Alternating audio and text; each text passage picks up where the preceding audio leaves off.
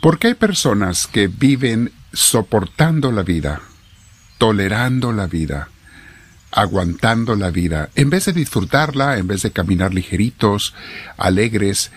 Hay una causa muy común, mis hermanos, de la que vamos a hablar hoy, que tiene mucho, mucho en la vida espiritual, tiene mucho que ver en la vida espiritual. Vamos a meditarlo en este día, pero antes te voy a invitar a que te sientes en algún lugar con tu espalda recta, tu cuello y tus hombros relajados, Vamos a respirar profundo. Invitamos al Espíritu Santo a que venga y le decimos, Espíritu de Dios, ven a mí, te lo pido. Lléname de tu gracia, lléname de tu paz. Y sobre todo hazme sentir tu presencia, Espíritu de Dios, para que todo lo que yo haga, diga, piense, actúe durante el día también, sea inspirado por ti. Bendito sea, Señor Dios nuestro Junto con mis hermanos te damos la gloria que te mereces diciéndote, Gloria al Padre, Gloria al Hijo, Gloria al Espíritu Santo, como era en un principio, sea ahora y siempre, por los siglos de los siglos. Amén. Bien, mis hermanos, el tema de hoy se llama Libres de los costales pesados del pasado. Es cierto lo que les decía, mis hermanos, mucha gente vive con costales pesados sobre sus espaldas. Costales que generalmente son de recuerdos y traumas, recuerdos negativos obviamente, y traumas. Y a veces traen cadenas también del presente. Cargas y cadenas que les hacen su vida difícil de llevar. No disfrutan cada día. Unos costales son remordimientos por cosas que hicieron y otras costales son traumas o rencores por cosas que les hicieron. Tanto unos como otros crean agonía, eh, pesadez, eh, tristeza, eh, le roban la alegría y la paz a la gente en el presente. Cuando comenzamos una vida de discipulado con Cristo, o sea, una vida de auténtica fe, eh, no de creer en Dios nada más, sino de seguirlo, obedecerlo, de hacer lo que Él nos manda, cuando comenzamos esa vida de discipulado con Cristo, lo primero que Él hace es librarnos de esos costales pesados y de esas cadenas que no nos dejan caminar ni vivir en paz. Ningún buen padre quiere ver a su hijo sufriendo, al contrario, lo quiere ver contento, contenta, feliz y gozando cada día, aunque a veces haya pruebas en la vida. Por eso es que al querer caminar con Cristo y tener esa vida nueva, libre de cargas, tenemos que ser parte de su cuerpo, mis hermanos. Esto es plan de Dios, y hay una razón para ello. Lo hemos explicado en cursos sobre la iglesia. El cuerpo de Cristo es la iglesia y fuera de la iglesia, mis hermanos, es muy difícil que encuentres sanación. No es imposible, pero es muy raro porque no es la manera en que Dios nos sana. La iglesia es donde generalmente Él nos da la sanación y el crecimiento para que no te vuelvas a enfermar o para que no caigas otra vez. Y en ella también en la iglesia se nos pide que sigamos los siguientes tres pasos. Esto es algo evangélico que desde Cristo y los apóstoles, desde los profetas a veces, eh, se nos encarga, se nos pide que hagamos estas tres cosas para ser liberados de los costales y las cadenas. Primer paso, debemos renunciar a todos nuestros pecados, arrepentirnos por los pecados del pasado y renunciar a cualquier pecado del presente. No va a haber sanación si no hay purificación. Entiéndeme, mis hermanos. Sin purificación no hay sanación.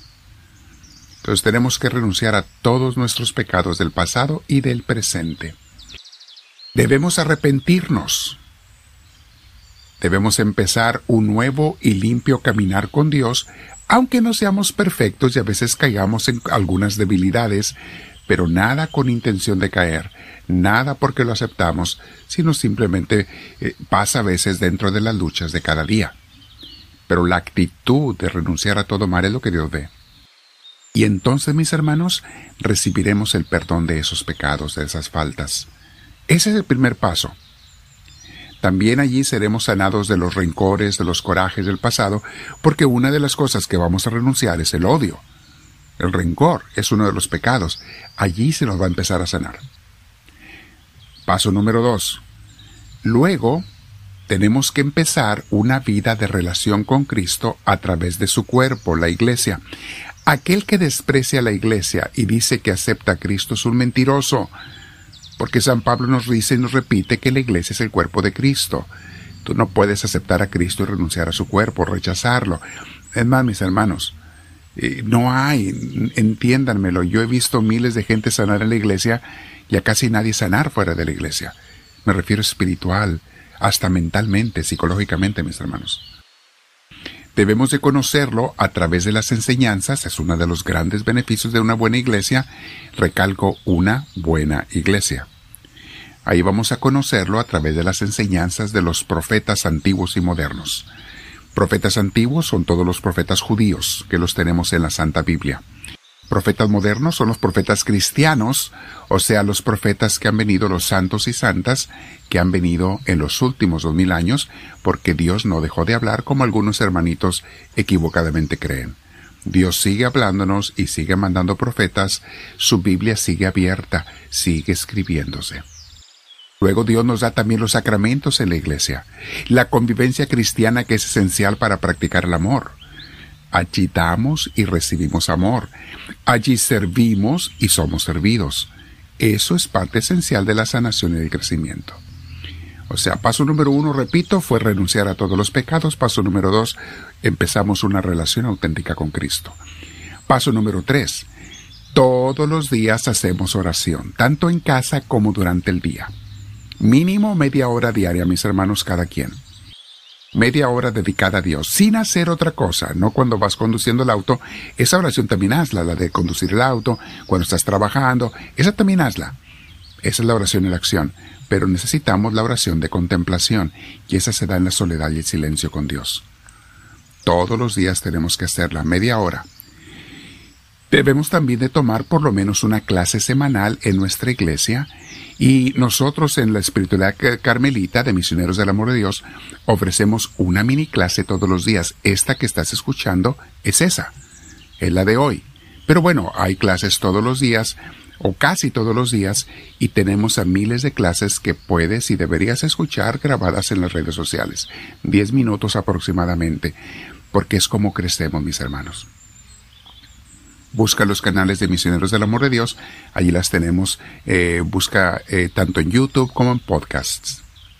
Y cuando estemos haciendo esas cosas, mis hermanos, nos mantendremos firmes en Jesús, sentiremos la vida nueva que Él nos da, libres de cargas y con un futuro claro en su compañía, en su seguridad y en la fortaleza que nos va a dar a través de cualquier problema de la vida el Señor nos va a sacar adelante porque nos lleva de su mano, somos sus discípulos, no lo soltamos, somos sus ovejas, Él es nuestro pastor y nos cuida, y entonces nos saca adelante. Hay una cita bíblica muy muy importante con respecto a este texto, mis hermanos, que hoy por la premura del tiempo no alcanzaremos a meditar, pero mañana, con el favor de Dios, vamos a meditarla. Es continuación de este tema. Mañana haré un brevísimo resumen sobre el tema de hoy, cuáles son las tres cosas que necesito para que Dios me libere de los costales pesados del pasado y las cadenas del presente. Esa cita bíblica, por si quieres comenzar a meditarla, es Colosenses capítulo 3, versículos del 1 hasta el 17. Colosenses 3 del 1 al 17. Comienza a meditarla, mañana la vamos a analizar con más detalle, la vamos a desmenuzar. Quédate platicando con Dios, mi hermana, mi hermano, y dile al Señor, háblame Señor, que tu siervo te escucha.